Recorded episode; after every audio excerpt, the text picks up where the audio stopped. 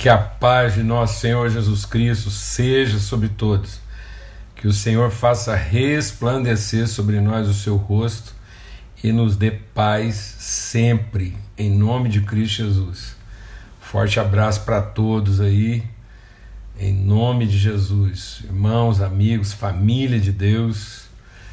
Vamos nos assentando aí todos, né? Cada um encontrando lugar nessa mesa preparada por Deus para a nossa vida, para que a gente juntos, em comunhão, possamos desfrutar mesmo tempo de crescimento, de transformação, em nome de Jesus. Uma alegria, um privilégio a gente poder estar juntos de novo. Hoje, quarta-feira, é, é o dia da gente estar compartilhando aí trocando ideias e procurando responder perguntas, né? E algumas das coisas que às vezes não ficaram claras, a gente pode ir compartilhando. Aleluia. Muito bom. Privilégio mesmo, né? Muita alegria ser uma família. É bom a gente poder estar junto aqui e como povo, como família de Deus, filhos e filhas, a gente poder compartilhar Amém? Em nome de Cristo Jesus. Ó, oh, Ana Flávia, maravilha, que bênção, que bom ver vocês aqui, que privilégio. E uma alegria, tanta saudade, tanta gratidão pela família, pela casa de vocês. Muito bom. Marta, Silvio, sempre aí com a gente. Maravilha. Bom mesmo. Grande privilégio. Os irmãos vão chegando, irmãos e irmãs aí, um tempo de Deus.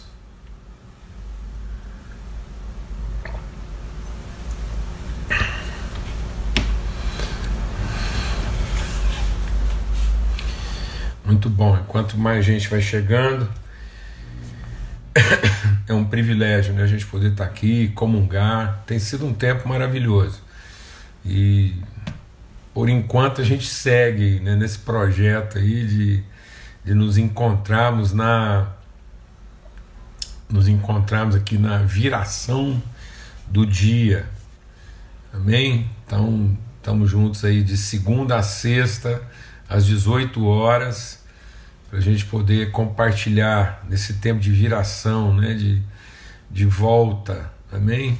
Então, é um privilégio esse reviramento aí, a gente poder é, compartilhar, repartir, ter nossas convicções assim fortalecidas para a gente enfrentar os tempos de obscuridade.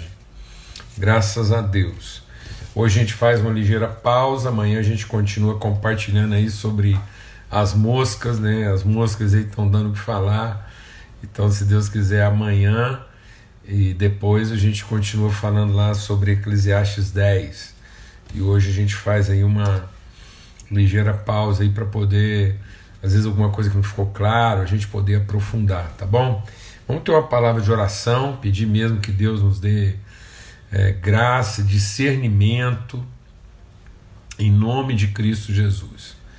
Que a gente possa orar agora para que o nosso coração esteja totalmente entregue né, a, a direção e orientação do Espírito Santo. Pai, muito obrigado, obrigado mesmo, assim, pelo teu amor, tua bondade, porque somos a tua família, somos os teus filhos, em nome de Cristo Jesus, o Senhor. Então, que, o Deus, à luz da tua palavra, segundo a direção e orientação do teu Espírito Santo, nós possamos ser conduzidos nesse caminho de verdade e vida então, que a gente possa cumprir essa trajetória de conhecimento da verdade, tendo o nosso entendimento transformado para que possamos é, conhecer a vida, a vida que é eterna, a vida na sua plenitude. E sejamos testemunhas, sejamos encarnação dessa vida, evidência, manifestação dessa vida aos outros. No nome de Cristo Jesus. Amém. Então, antes da gente, já tem umas cinco perguntas, eu nem olhei lá ainda, mas eu queria assim, eu não posso né, deixar de, de, de, comentar, de falar, de trazer meu testemunho aqui hoje é, sobre o dia, né? o dia que marca, é, de forma muitas vezes até assim questionável e com razão. Então hoje é um dia do calendário brasileiro que deveria celebrar uh, o dia da abolição da escravatura. Mas infelizmente, né, o dia 13 de maio muitas vezes não celebra essa abolição, apenas marca né, que um dia foi assinada uma lei áurea né, de libertação dos irmãos escravos da escravatura, mas a gente continua ainda subjugado de uma mentalidade escrava. É, a, gente, a gente, eu acabei de sair de uma reunião agora, é, acabei de sair de uma reunião agora, uma reunião de quase duas horas, com é, um juiz, né, é, que cuida aqui da vara da, da, família, da questão da violência contra a mulher, e mais duas pessoas que, que atuam nessa área. Nós estamos aqui envolvidos numa mobilização é, nessa questão da violência doméstica, principalmente da violência contra a mulher. E o Brasil é o quinto no mundo em violência contra a mulher. E o nosso estado de Goiás aqui é o quinto no Brasil em violência contra a mulher. Um estado totalmente assim, um estado de presença religiosa cristã muito forte, então é difícil não encontrar uma cidade aqui, ou encontrar uma cidade em Goiás que não tem uma presença católica, romana ou evangélica, protestante. E, no entanto, o Estado está entre os cinco que mais matam e agridem mulheres no país, e o país com tanta coisa acontecendo, tanta gente reivindicando tanta coisa em nome das igrejas, e a gente conviver com essa realidade. Isso tudo tem a ver né, com essa mentalidade escrava, que é a mentalidade da usura, do direito, da exploração. Às vezes a gente pensa que o nosso país é um país pacífico e não é. O Brasil é um país paradisíaco, bucólico. É um país agradável de se viver. Temperaturas amenas, clima favorável, paisagens maravilhosas. Mas exatamente porque é um país de mentalidade escrava, ele é um país carregado de violência, de agressividade, de polarizações. Haja visto o que está acontecendo aí hoje no meio dessa. Né, no meio de uma, de uma situação dramática e trágica, as pessoas ainda encontrando ambiente para beligerância, para disputa. Né? E, e para o conflito, isso tudo é fruto de uma mentalidade escrava. E a palavra de Deus diz que Deus não nos devolveu o espírito de escravidão, mas de adoção, pelo qual clamamos Abba Pai. A palavra de Deus diz, Paulo escrevendo aos Gálatas, que para a liberdade foi que Cristo nos libertou, para que sejamos verdadeiramente livres.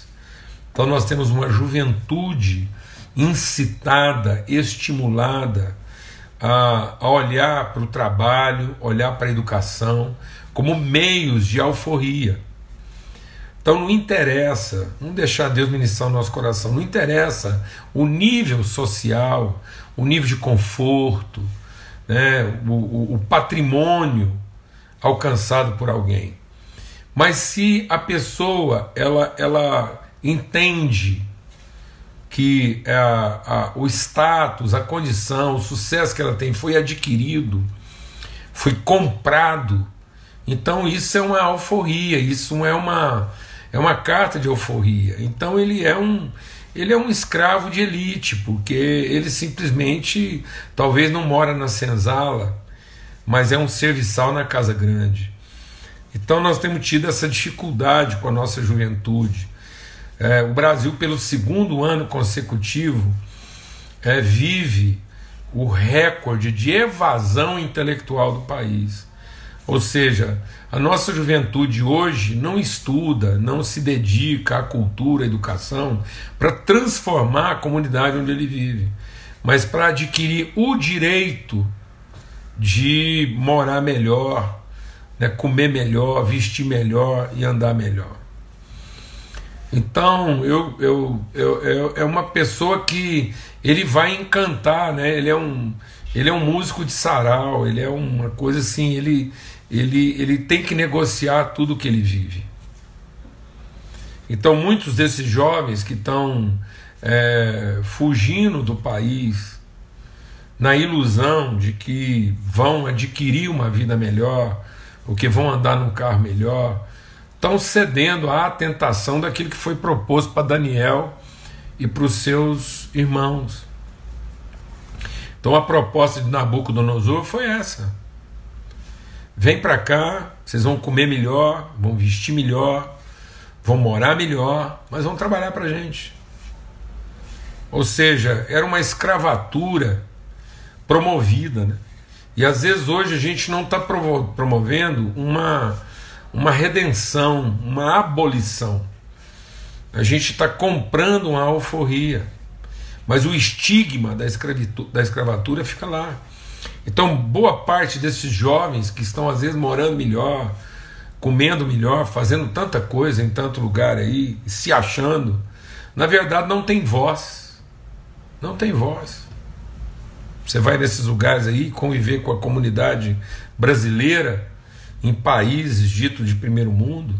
E essa juventude que mora lá, que desfruta, e não só a juventude, muitos casais e famílias, que desfrutam de todas as os benefícios daquela sociedade, não têm voz. Não participam. Não opinam. Apenas compram, adquirem. Se reservam ao direito. Então isso é uma escravidão. O nosso país ainda sofre debaixo do jugo da escravidão. Onde uma parte muito pequena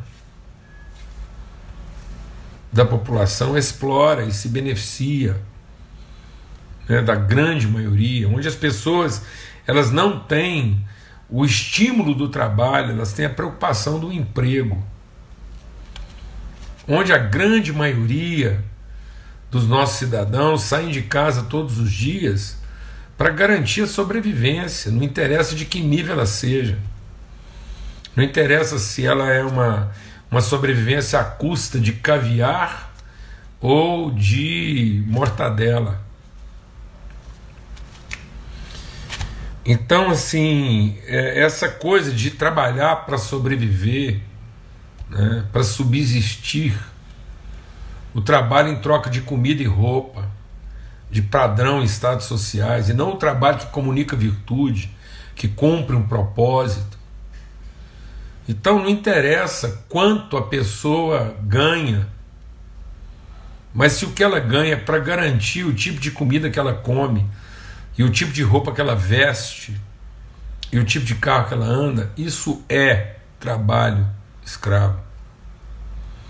Muitas vezes esse trabalho escravo está dentro dos nossos cultos, das nossas reuniões, da nossa liturgia, onde as pessoas fazem da tripa coração para poder serem reconhecidas, aceitas. Quanto da nossa filantropia carrega ainda o estigma da escravidão, porque nós vamos ensinar computação, vamos ensinar arte, dança, cultura nas regiões, nos bairros pobres da cidade, para que aquelas pessoas sejam aceitas. A gente chama isso de inclusão social. Como? Então quer dizer que nós estamos incluindo a maioria no mundo da minoria, quem está sendo incluído? Ou o que nós estamos chamando de inclusão? Inclusão é pertencer, é fazer parte, não é ser aceito, né? é entender o todo. Amém, amados? Então, assim, eu, eu, a gente vai voltar aqui para as perguntas, mas eu não queria é, é, perder essa oportunidade de, de de lembrar, né, de trazer aqui, isso é algo assim que, que pesa no nosso coração. É, eu, assim, eu, é, é muito triste essa coisa de ajudar o pobre, o necessitado, né? E a palavra de Jesus diz assim: os pobres a gente sempre vai tê-los conosco. O que, que é pobreza, né? E o que, que é riqueza? Então, às vezes a gente vai lá, e aí como é que esse jovem vai ter noção de valor? Se às vezes ele está aprendendo a tocar um instrumento musical só para ser aceito. Acabou. É, a gente parece que já mata a cria antes dela nascer. Às vezes ele vai aprender lá o que? Ele vai entrar para uma sala de computação para quê? Para ser aceito? É isso? Ou para entender a beleza, a, a, a, possibilidade, a responsabilidade de, através daquela atividade, ele comunicar a virtude. Né? Então, em nome de Cristo Jesus, que a gente possa tirar esse espírito escravo, essa mentalidade escrava. A gente não vai falar muito disso aqui toda vez que a gente encontrar, mas eu quero dizer para você o seguinte: na vida a gente pode ter inúmeros raciocínios, mas a gente só tem dois tipos de pensamento. A humanidade é movida de dois tipos de pensamento só. Ou nós estamos vivendo de acordo com um pensamento escravo, ou nós estamos vivendo de acordo com um pensamento familiar de filho. Ou nós pensamos como filho, ou nós pensamos como escravo. As formas como a gente elocubra, as nossas locubrações é, a respeito disso podem ser infinitas. As formas de raciocinar a escravidão ou a filiação são infinitas. Mas o que eu preciso me perguntar, eu ainda penso como um filho, eu ainda penso como um escravo, ou eu já penso como um filho? E a marca da imaturidade é o pensamento escravo. É fazer as coisas para ser reconhecido, é fazer as coisas por necessidade ou por interesse, é fazer as coisas para ter direito, para ter posse, né? é fazer as coisas para se garantir. Então, isso é trabalho escravo. Então, em nome de Cristo Jesus, que, que a gente possa, mais do que marcar o dia da, da abolição da escravidão nesse país, a gente possa também um dia celebrar essa abolição. Mas fica aqui o registro, hoje é 13 de maio de 2020, fazem 132 anos que foi assinado um decreto dando fim à escravidão.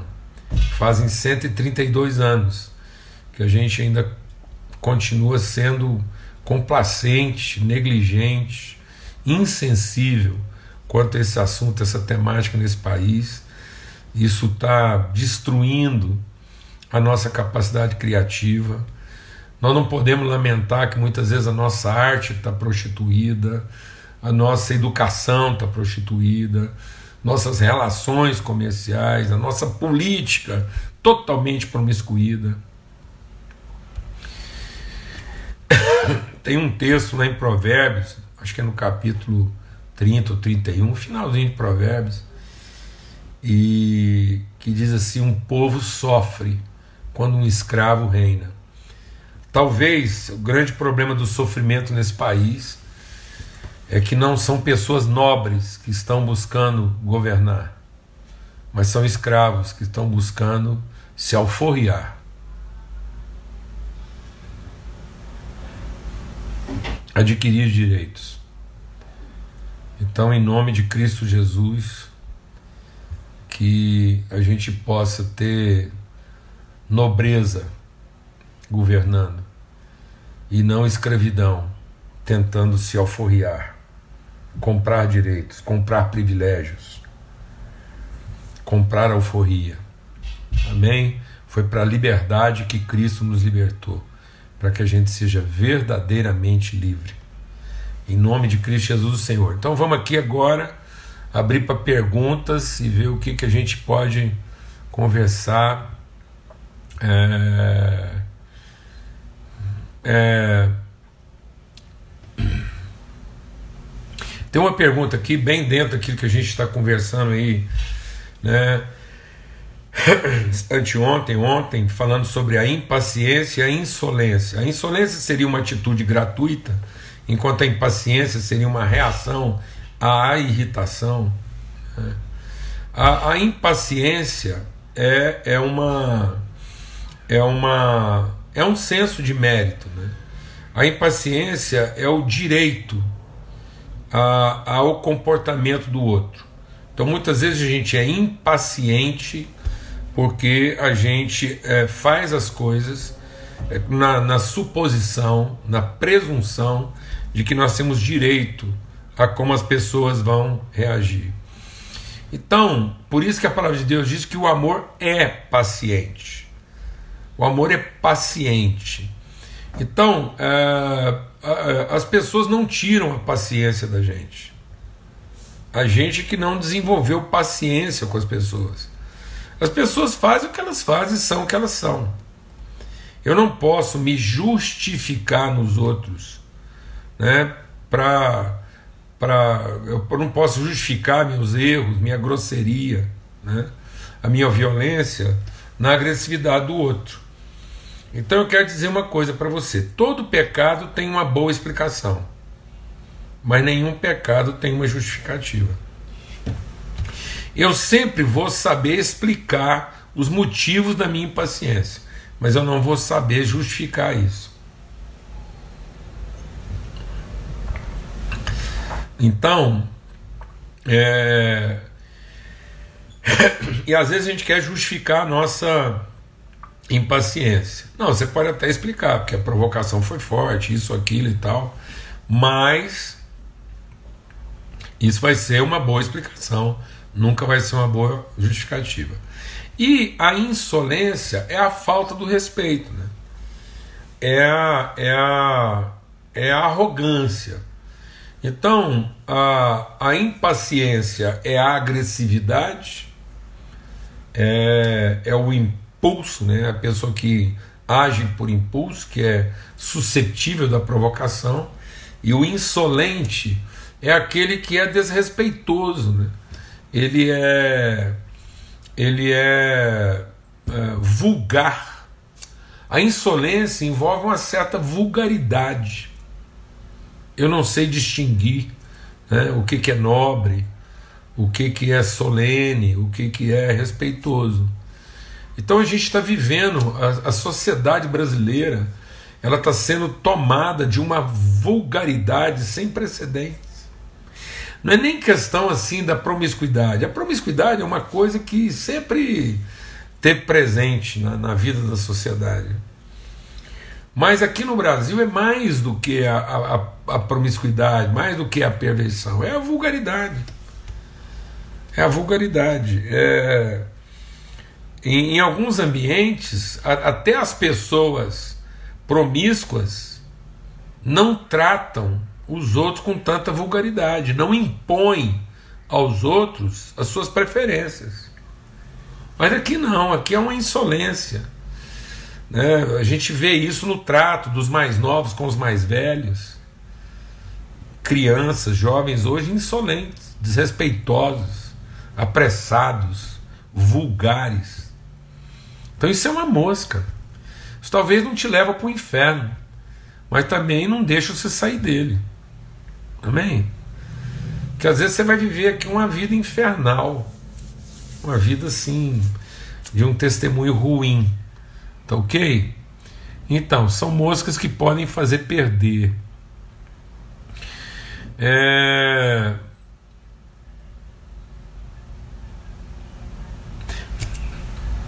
Nossos raciocínios como escravos podem nos levar a crer que somos filhos?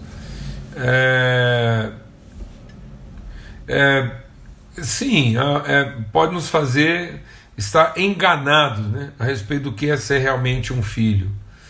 É, isso a gente vê bem lá na, na parábola lá do filho pródigo. O filho mais velho, ele pensava como um escravo e pensando como um escravo, ele só buscava os direitos de filho. O que, que é um filho que pensa como um escravo? ou que acha que porque está prestando um serviço tem direito. É exatamente isso. Pessoas que, quando vão conversar as coisas, não falam de responsabilidade, só falam de direitos. Amém? Então, o que, que é um, um escravo que pensa que, por ser escravo, ele acha que tem direito de filho? É o Satanás, é o Lúcifer. O Lúcifer achava que, porque ele era o melhor prestador de serviço, ele ia alcançar o direito de ser filho, né? Então, essa. É, então. É, deixa eu ver mais aqui. Alguém está perguntando aqui, né? Você acha que as redes sociais influenciavam consideravelmente o comportamento humano dentro desse assunto que a gente está tratando, de, de, de impaciência, de insolência, e até juntando esse assunto aí do, né, do, do pensamento escravo? É, sabe assim, eu, eu, eu, eu, eu, eu sinceramente, à luz do que o Tiago fala, né, que diz assim: alguém que, que, que foi tentado, não diga que foi tentado por alguém, senão pela sua própria concupiscência. Eu, eu, eu diria que as redes sociais, as, as, a, a cultura, enfim, tudo que nos rodeia, estimula. É um estímulo, é um incentivo, é um facilitador. Mas no fundo a gente é estimulado interiormente pelo nosso próprio senso de direito. Porque se a gente começar a achar que isso é uma. É, há um risco de a gente achar que essa, essa influência acaba que é uma, é uma responsabilidade. E não é. A responsabilidade continua sendo nossa e isso vem do nosso interior.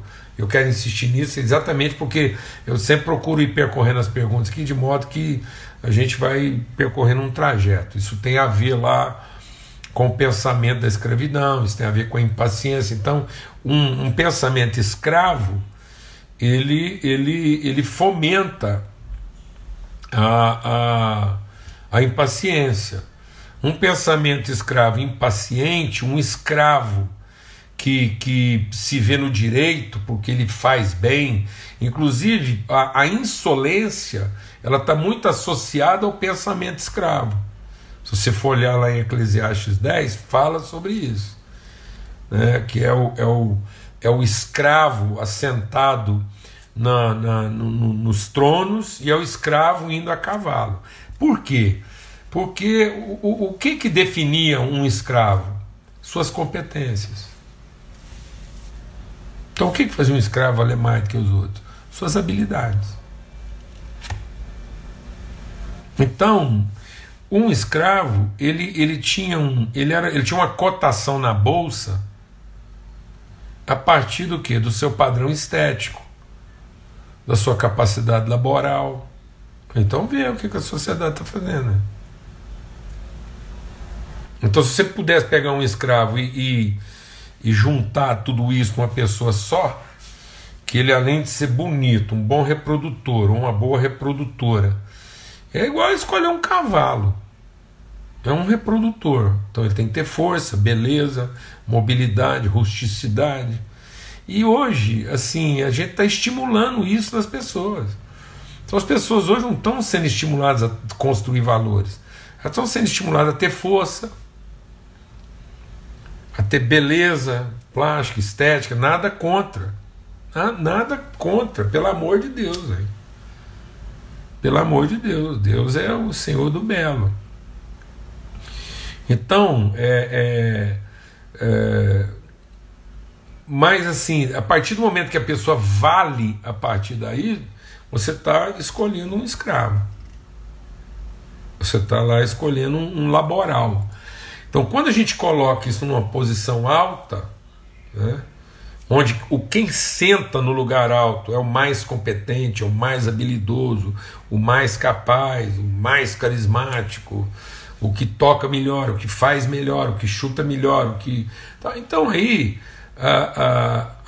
aquilo que é nobre vai ficar sentado lá no lugar mais baixo. Então, se a nossa pressa está em adquirir ou em prevalecer pelas competências, então a nobreza vai andar a pé. E, e aí isso tem a ver com o quê? Com a impaciência. Então eu estou me esforçando, eu estou me dedicando, então eu, eu tenho que ser remunerado mais rápido, eu tenho que ter sucesso mais rápido, eu tenho que chegar onde eu quero mais rápido. Amém? E, e aí eu começo também a ser insolente. Como é que eu vou ser insolente? Eu não respeito. Eu não tenho respeito, não tenho trato é, para pessoas que não são tão habilidosas quanto eu, que não têm a força que eu tenho não tem a capacidade que eu tenho, não impressiona do jeito que eu impressiono. Né? Então, é, é, isso, isso acaba é, afetando, né? isso acaba é, é, desconstruindo a sociedade dessa forma. Então, eu acho que a, a, a, instrumentalidade, as redes sociais, os equipamentos, elas não influenciam, mas elas estimulam, né? É... Então, é, eu quero responder essa pergunta aqui, porque eu acho que ela é extremamente prática, porque isso já fala da transformação do entendimento. Então, o, o que, que seria o primeiro sinal de que alguém parou de pensar como escravo, agora está pensando como filho e aí ele vai trabalhar essas virtudes, né? Da paciência, da diligência, né? Então, da, da, da. Ai meu Deus, como é que chama lá? É... Ah, eu vou abrir aqui porque eu tenho que. Eu, eu, é, foi tão bom, né? A gente ler isso aqui. Foi muito legal. Eu gostei demais daquilo, dessa versão aqui que diz lá em Eclesiastes 10. Só um segundinho que eu vou achar aqui, porque eu não quero Aliás, eu quero meditar nisso para lembrar sempre. Ânimo sereno. Então, lembrei aqui. É, é, então, é, esse. Como é que eu sei que eu vou ter que trabalhar isso agora? Eu vou ter que ter. Vou ter que ser uma pessoa animada, mas ao mesmo tempo serena. Eu vou ter que ser uma pessoa serena, mas ao mesmo tempo empolgada, animada. E respeitosa. Né? Uma pessoa que, que diligente que sabe encarar os processos, respeitar né, o, o, o entorno, a ambiência, enfim. Então, como é que eu vou trabalhar isso? Essa diligência. E a, o primeiro sinal disso, né, de que é, é, há uma transformação do meu pensamento, é a responsabilidade. A gente tem falado muito sobre isso aqui, tem compartilhado bastante. Então, é quando a gente para de pensar direito e posse e passa a pensar responsabilidade. Hoje eu estava participando de uma de uma live de manhã e, o irmão lá comentou, né, sobre o, o Martin Luther King, a Madre Teresa de Calcutá, né? Como é que seria se a gente fosse perguntar para essas pessoas por que, que eles faziam essas coisas? E eu tenho hora que eu acho que dependendo de quem se fosse perguntar assim, por que, que ele era tão engajado, tão entregue, tão dedicado? Eu acho que a, resposta que a gente ia ouvir é porque sim. Porque sim. Então eu acho que quando a gente finalmente chega num ponto na vida, a pessoa fala assim: por que, você está fazendo isso? Por que, você está tão esforçado? Por que, que você se sacrifica tanto? Por que, que você é tão diligente, paciente com as pessoas? E você poder responder assim: porque sim. Porque sim, porque eu, eu não sei o que é ser do outro jeito. Eu não estou fazendo isso nem porque ele precisa, eu não estou fazendo isso nem porque é importante, que alguém me obrigou a fazer. Aí você faz aquilo. Então, essa é uma transformação do entendimento. Quando a gente finalmente entende que essas virtudes são parte essencial da nossa natureza. Amém? Então, que isso é, são características nossas. Tá ok? É. Vamos lá. É... é... de jeito nenhum, né? Só uma pergunta rápida aqui. Quando, quando Jesus diz, né? Os pobres sempre os tereis conosco, isso não era aval nem para miséria, nem para concentração de renda. Com certeza, né? Com certeza. Nunca foi, nem nunca vai ser.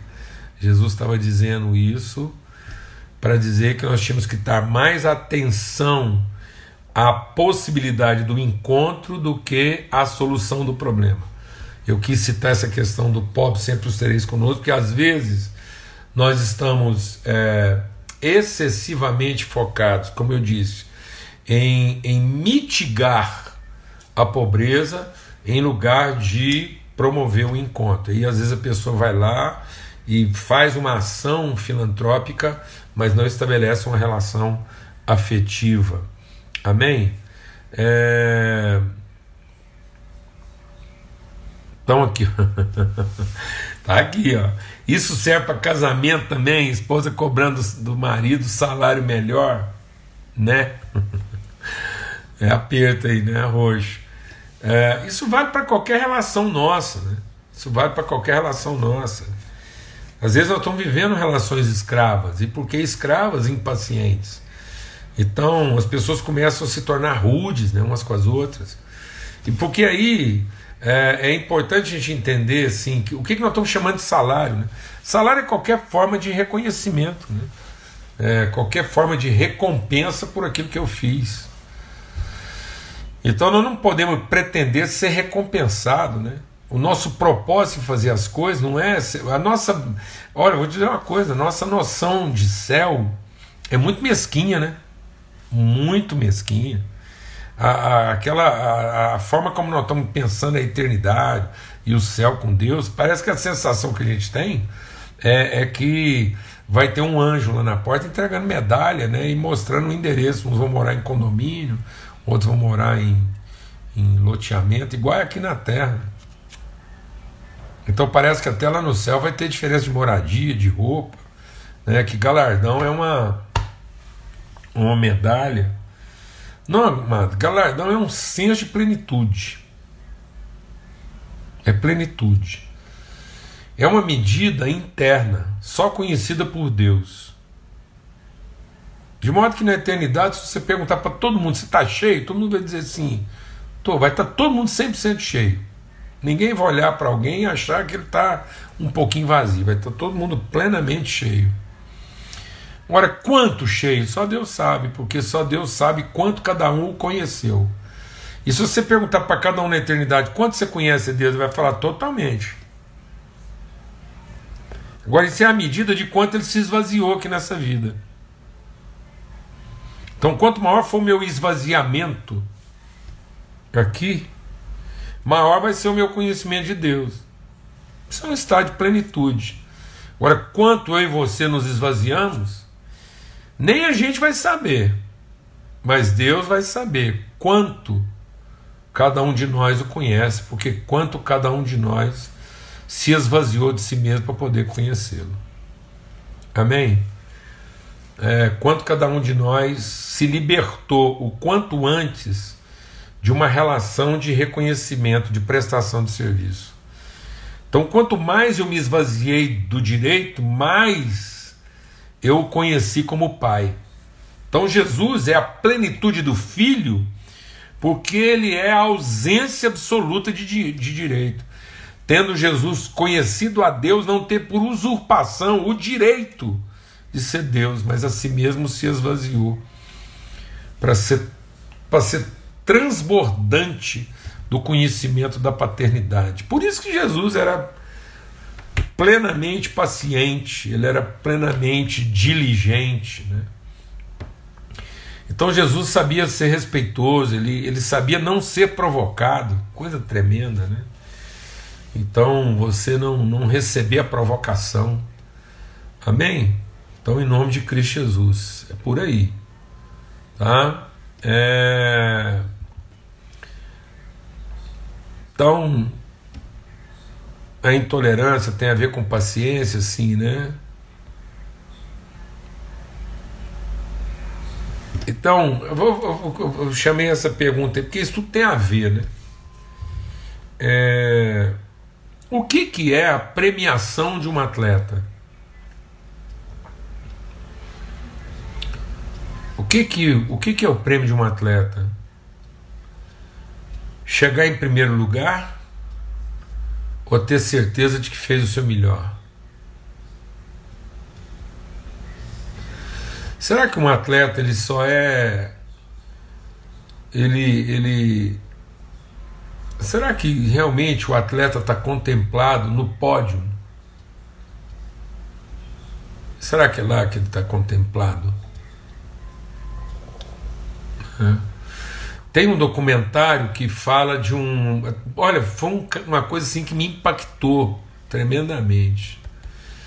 É, é um atleta brasileiro, marinheiro, que foi participar de uma Olimpíada nos Estados Unidos e deu tudo errado. Tudo errado. Ele chegou lá de carona, faltando 10 minutos para começar a prova dele. E, e ele, ele quis correr. E quando ele entrou na pista, todo mundo sabia que ele não tinha a menor chance de ganhar. Porque não tinha jeito. Deu tudo errado. Só que ele correu. Contrariando a vontade de todo mundo, ele correu. Ele foi o último a chegar. Caiu quatro vezes. Pelo regulamento olímpico, depois da terceira vez que ele caiu, ele não podia nem ter continuado a prova, mas ele, ele, ele provocou uma comoção tão grande no estádio e nos jurados que eles deixaram ele concluir a prova.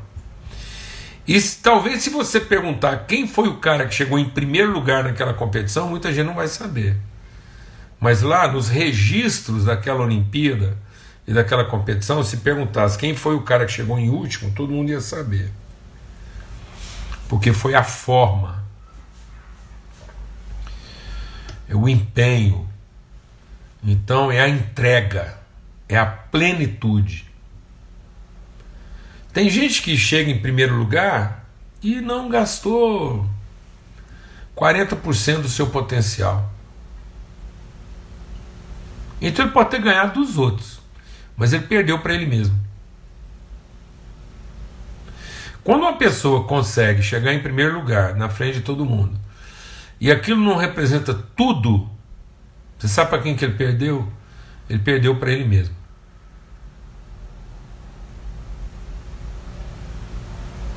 porque ele foi quase. E sabe o que quer dizer quase? Nada.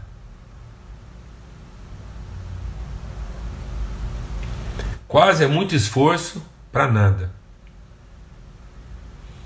Porque no fim você ficou aquém de você. Que bobagem é essa você achar que ficou acima dos outros se você ficou aquém de você? Se você não conheceu você mesmo. se você não encontrou você no final da prova? Você acha que Deus coloca provas para nós para saber quem de nós é o melhor? Será que Deus está lá num, com um cronômetro cheio de anjos, com a tabelinha anotando quem da gente está correndo mais? E depois Deus tem um, sei lá, um painel de medalha para. Meu Deus do céu! Meu Deus! Eu estou ficando louco da cabeça. Isso é insanidade. Tá vendo? Por que, que na hora que a gente está enfrentando algum tipo de embate a gente perde a paciência? Por que, que a gente é insolente? É isso aí, é insolência. É o cara achar que só porque ele chegou em primeiro lugar, ele, ele cumpriu, ele alcançou a meta. Que bobagem. E se aquele primeiro lugar for só 30% da pessoa que ele pode ser? O que, que quer dizer? Ele chegou na frente de todo mundo. Em nome de Cristo Jesus. Pelo sangue do Cordeiro. A nossa meta não é relativa aos outros. O nosso propósito é relativo à plenitude de Deus em nós e através de nós. O propósito de Deus com cada um de nós é que eu possa ser uma expressão plena de quem Deus me fez para ser e não da disputa que eu travei com os outros.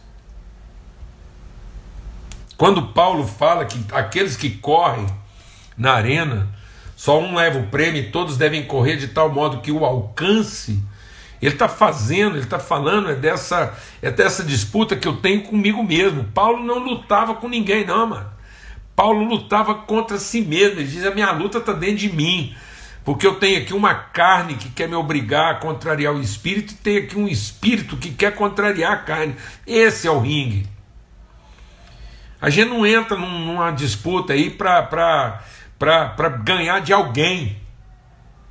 Pelo amor de Deus. Pelo amor de Deus. A gente entra num ringue para lutar contra a nossa própria carnalidade. Então nós devemos correr de tal modo que quem chega em primeiro lugar seja o espírito e não a carne. É disso que Paulo está falando. Ele não está falando de uma arena, de uma pessoa contra outra pessoa. Ele está falando de uma arena de valores e poderes. Onde nós vamos nos dedicar aos valores para que quem sobe no pódio é o valor e não o poder. Que quem chega em primeiro lugar não é o escravo montado a cavalo, mas é um príncipe, nem que ele tenha andado a pé. Em nome de Cristo Jesus. Nome de Cristo Jesus. Que bobagem é essa? Nós ficar aqui achando que nós estamos lutando uns contra os outros. Nosso empenho de luta, nossa arena de conflito é a nossa interioridade para que a gente seja pleno. Para que no fim você possa dizer: venci contra a minha própria carne. Combati o bom combate. Você acha que Paulo estava combatendo o combate com quem, amado? Com o guarda romano que ficava do lado dele, prendendo ele. Que bobagem! Que bobagem! Em nome de Cristo Jesus. Se esse é o ringue, se essa é a arena que você está disputando suas corridas, se o seu padrão de sucesso ainda é o outro, e não a sua própria interioridade, se você ainda avalia seu êxito a partir de comparações objetivas e não a partir de reflexões subjetivas. Vou te falar uma coisa: sai dessa arena, porque ela não é nossa. Só um leva o prêmio. Quem vai levar o prêmio? A carne ou o espírito? Porque essa é a disputa. Essa é a luta. Quem vai levar o prêmio? O escravo ou o filho? O impaciente, agressivo, violento? Ou o paciente, gentil, bem educado? Quem está levando o prêmio na nossa vida? O insolente, desrespeitoso, presunçoso, infantil, vulgar ou diligente, respeitoso, em nome de Cristo Jesus, o Senhor, pelo sangue do Cordeiro. Amém. Nessa corrida não tem uma multidão correndo. Sou só eu e eu. Eu representado pela carne e eu representado pelo Espírito. Só um leva o prêmio. Quem vai levar esse prêmio? Porque não é dos fortes a vitória, e nem dos que correm melhor. A vitória não é dos que vão a cavalo,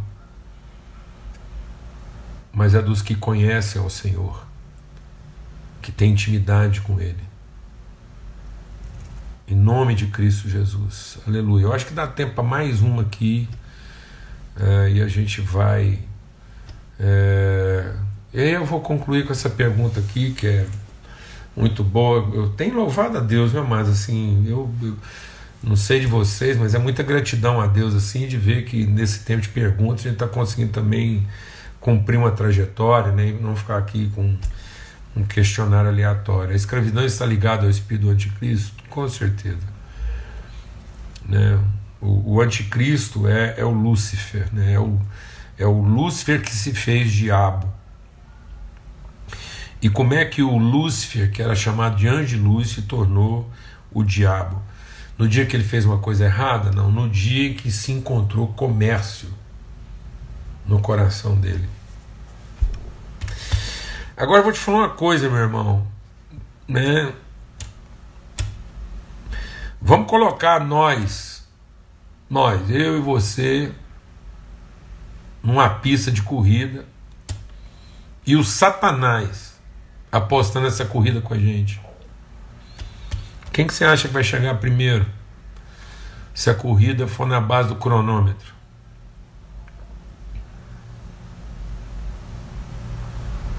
Hum? Amado, eu vou falar uma coisa. Se a coisa for pelo serviço, nós não vamos ganhar nem do capeta. O que é pior, se a coisa for pelo serviço, é principalmente dele que nós vamos perder. Amém? Então nós não estamos aqui para disputar poderes, competências, méritos, reconhecimento. Nós estamos aqui para encarnar virtude. Em nome de Cristo Jesus. E cuidado, porque uma pequena mosca pode pôr a perder um tonel inteiro de perfume. Amém? Graças a Deus, tempo maravilhoso. E se Deus quiser, amanhã a gente está de volta aí. Amém? E que coisa maravilhosa essa conversa que a gente teve aí, um tempo bom, uma boa maneira da gente marcar esse dia da abolição, que possa ter sido um tempo mesmo da gente né, mexer aí nos nossos conceitos de escravidão e filiação, em nome de Cristo Jesus, o Senhor. Vamos ter uma palavra de oração. Pai, muito obrigado por esse tempo aqui, por essa mesa preparada. Obrigado mesmo assim pelo teu amor, tua bondade, tua graça. E obrigado porque somos os teus filhos. O Senhor não nos deu o espírito de escravidão, mas de filiação, pelo qual clamamos Abba, Pai. Em nome de Cristo Jesus, o Senhor e que a gente possa correr essa corrida de tal modo que a gente alcance o prêmio de sermos parecidos contigo. Que vença o Espírito. Em nome de Cristo Jesus, o Senhor. Amém e amém. Que o amor de Deus, o Pai, a comunhão do Espírito Santo, a graça do seu Filho bendito seja sobre todos, hoje e sempre, em todo lugar. Até amanhã, se Deus quiser. Em nome de Jesus às 18 horas nessa mesa preparada, tá ok? Até mais.